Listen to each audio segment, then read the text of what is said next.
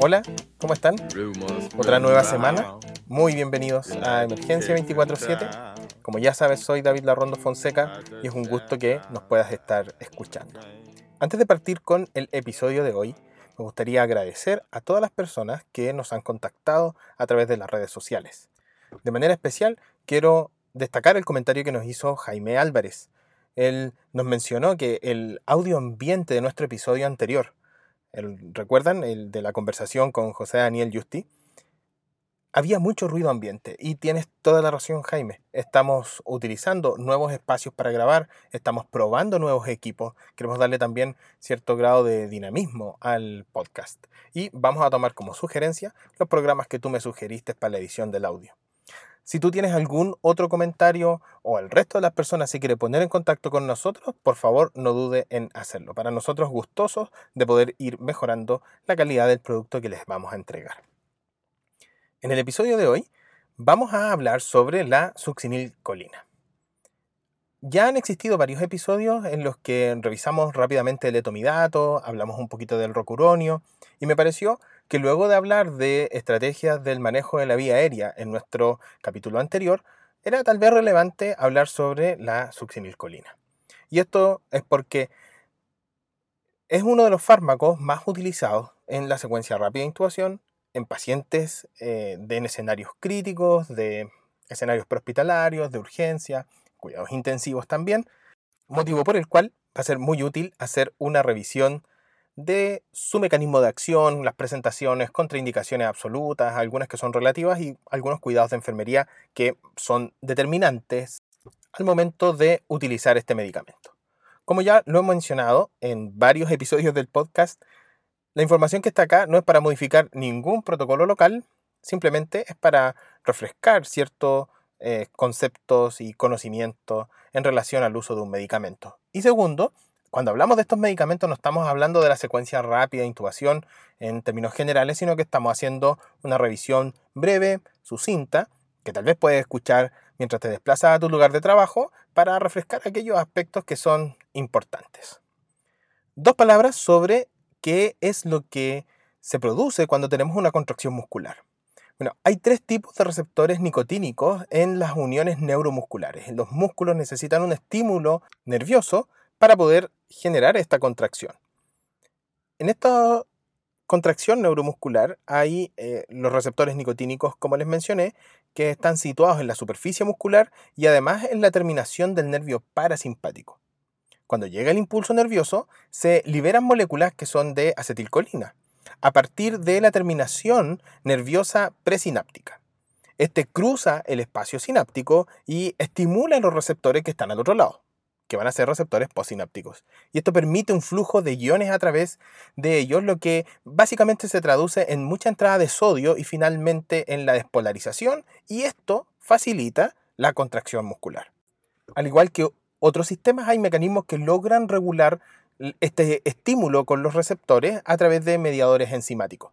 Y en este, la enzima que logra degradar la acetilcolina es la acetilcolinesterasa.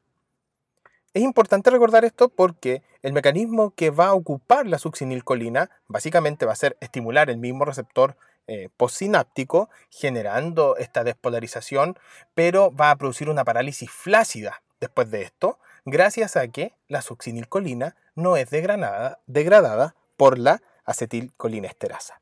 Es decir, va a provocar primero una contracción muscular, que es lo que nosotros vamos a evidenciar como fasciculaciones, pero posterior a este no hay degradación en ese espacio intersináptico de la succinilcolina, permitiendo y manteniendo una parálisis flácida. Gracias a estas propiedades eh, farmacológicas es que la succinilcolina reúne varios criterios que la hacen como un medicamento ideal para la secuencia rápida de intubación. Una de ellas es el inicio de su tiempo de acción. Es un inicio de acción muy rápido y además la parálisis que produce es de las más cortas. El paciente va a estar relajado en promedio 10 minutos. Ya vamos a hablar en específico de los tiempos de acción. Pero no es una parálisis muscular que se produzca prolongada en el tiempo, como si lo es con el rocuronio, el becuronio y a otros agentes eh, bloqueantes neuromusculares que son no despolarizantes. La succinilcolina es un bloqueador despolarizante de la placa neuromuscular. Consta de dos moléculas de acetilcolina que están unidas por radicales cuaternarios. La succinilcolina se une al receptor de acetilcolina en la terminación muscular de la placa, de manera tal que va a producir esta despolarización eh, causando el bloqueo. ¿Cuándo va a finalizar esta parálisis? Es cuando la succinilcolina se desacopla del receptor, produciendo hidrólisis en dos moléculas, la succinil monocolina y colina. Dentro de las propiedades químicas podemos mencionar que es soluble en agua, pero se degrada por el calor, la luz y el pH alcalino, por lo que hay que conservarla entre 4 y 10 grados Celsius. El inicio es ultra rápido, y aquí vienen los tiempos, va a iniciar la parálisis neuromuscular en los 45 a 60 segundos de la inyección y la duración tiene un efecto promedio de 6 a 10 minutos dependiendo de las características del paciente. De esta manera es y se vuelve un fármaco relativamente seguro para utilizar en secuencias rápidas de intubación de pacientes críticos porque no lo voy a tener relajado por tiempos prolongados.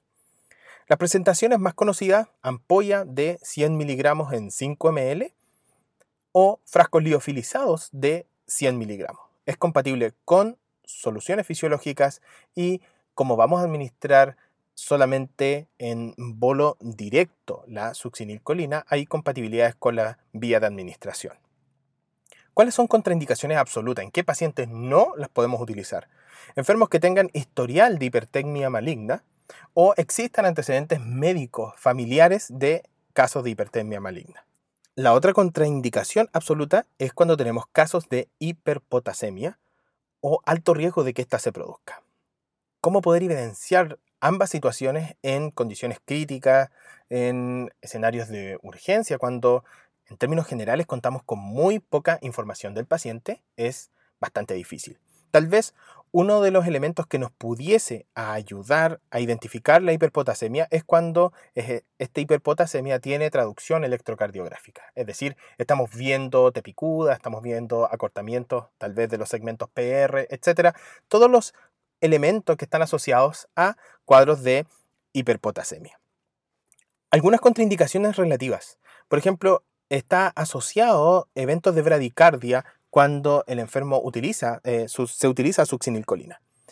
Podría este, atenuarse con la premedicación de atropina dentro de la secuencia rápida de intubación, especialmente cuando la vamos a utilizar en pacientes que sean menores de 10 años. Otros efectos no deseados del medicamento es que produce una alza de la presión intracraniana. De acuerdo a varios estudios, mencionan alzas en promedio entre 5 a 10 milímetros de mercurio de la presión intracraniana y así también de la presión intraocular. Por lo cual, además de utilizar este relajo, podríamos prever en aquellos pacientes en que la laringoscopía va a aumentar la presión intracraniana o por su condición clínica, algún otro medicamento que nos ayude a atenuar estos efectos. Está descrito que puede existir aumento del consumo de oxígeno por las clonías que se producen al momento de administrar la dosis de succinilcolina. Para aquello, se recomienda utilizar dosis eh, precurizantes de rocuronio. ¿Recuerdan que hablamos del rocuronio algunos episodios atrás? Bien, esta dosis es solamente un 10% y se va a utilizar previo a la administración de la succinilcolina no como relajo, sino simplemente para evitar las clonías que se van a producir al momento de utilizar la succinilcolina. ¿Cuál es la dosis para ello? 0.0,6 miligramos por kilo en las fases de pretratamiento. Si ya hemos visto a nuestro paciente, logramos identificar la necesidad de manejar la vía aérea, vamos a ir por una estrategia de intubación. Hemos hecho todos los pasos de la secuencia rápida de intubación y decidimos que vamos a utilizar succinilcolina. ¿Cuál es la dosis que podemos utilizar con el paciente? Bien, para dosis endovenosas, la verdad que está descrita desde 1 miligramo por kilo hasta los 2 miligramos por kilo. Y dosis intramusculares de 4 miligramos por kilo. Conclusiones del episodio. La succinilcolina es un agente inductor de elección, sigue siendo el preferente de uso en pacientes en escenarios prehospitalarios y en algunos escenarios de urgencia. Las grandes propiedades de la succinilcolina son los tiempos de acción. Su efecto inicia muy rápido y el relajo neuromuscular no va a ser mayor a los 10 minutos. Debemos recordar que dentro de las contraindicaciones absolutas está el historial de hipertermia maligna en el paciente o antecedentes familiares de la misma e hiperpotasemia e hiperpotasemia con traducción electrocardiográfica. Hasta acá el episodio de esta semana. Muchas gracias por estar con nosotros. Suscríbete si aún no lo has hecho ahí en la plataforma donde tú nos estás escuchando y te invitamos para que nos visites en nuestras redes sociales en el Instagram Emergencia 24.7 Podcast y en Facebook Emergencia 24-7. Que estés muy bien, nos vemos en el próximo capítulo.